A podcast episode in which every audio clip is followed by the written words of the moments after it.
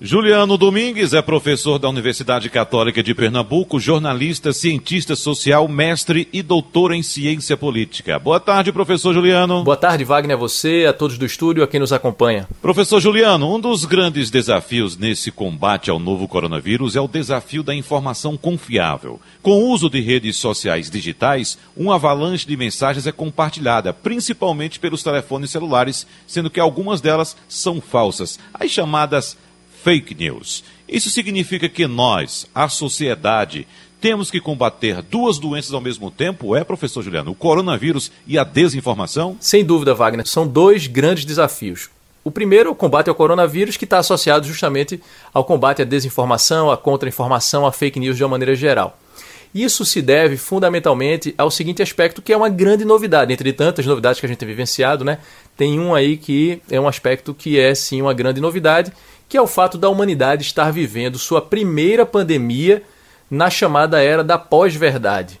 E o que, que seria essa era da pós-verdade?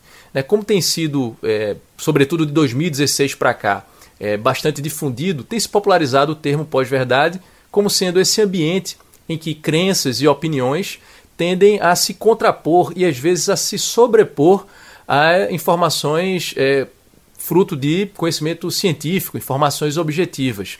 E isso vai desaguar justamente no processo de aceitação de notícias falsas por parte da população de uma maneira geral. Né? Diante de uma descrença em relação às instituições de uma maneira geral, diante de uma crença muito forte nas suas opiniões ou nas opiniões de né, atores e que as pessoas tendem a confiar mais do que nas próprias instituições, as pessoas são levadas a acreditar mais em fake news, né, em contra-informação, do que propriamente em informação, que seria justamente é, esse dado checado, fruto do conhecimento científico, né, de uma evidência objetiva. Então, o mundo vive a sua primeira pandemia nesse ambiente, o que pode ter consequências desastrosas a partir do momento em que se verifica a possibilidade das pessoas acreditarem em larga escala e isso, né, a partir do momento em que a pessoa acredita em determinada fake news ou em determinada desinformação, isso se refletir no seu comportamento. E aí então acaba por comprometer ou fragilizar é, orientações que são vindas das autoridades sanitárias globais, internacionais, de combate ao coronavírus. Então é muito importante a população ficar atenta a, a, esse processo, né, a essa tentativa de determinados setores ou grupos ou indivíduos de desinformar a população a partir de fontes pouco confiáveis né, nesse ambiente de pós-verdade, o que pode comprometer as políticas públicas né, implementadas, né, políticas de controle implementadas por organizações internacionais e nacionais, e com isso comprometer o próprio controle do coronavírus. Como os governos têm trabalhado a questão das notícias falsas nesse contexto de controle da Covid-19, hein, professor Juliano? De uma maneira geral, Wagner, os governos têm se mostrado atentos né, a esse aspecto relacionado à disseminação de fake news, de contra-informação e desinformação, justamente porque, a depender da escala que esse processo adquire, uma política de controle pode vir a ser né, brutalmente comprometida.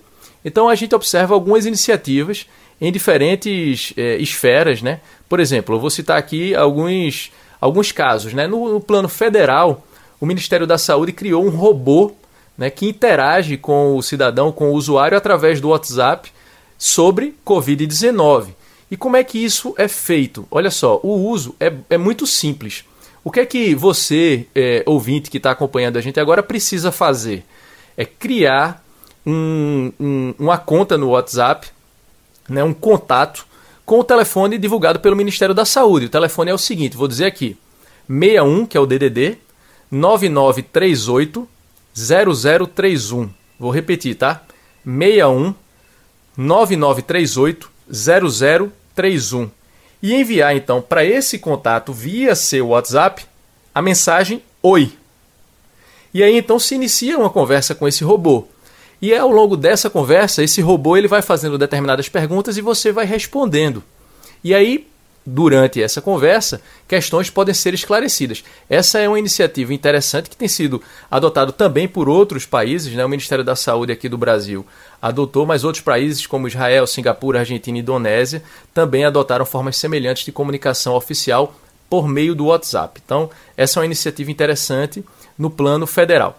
No plano estadual, o exemplo que eu trago aqui é, é, do, é do estado de São Paulo.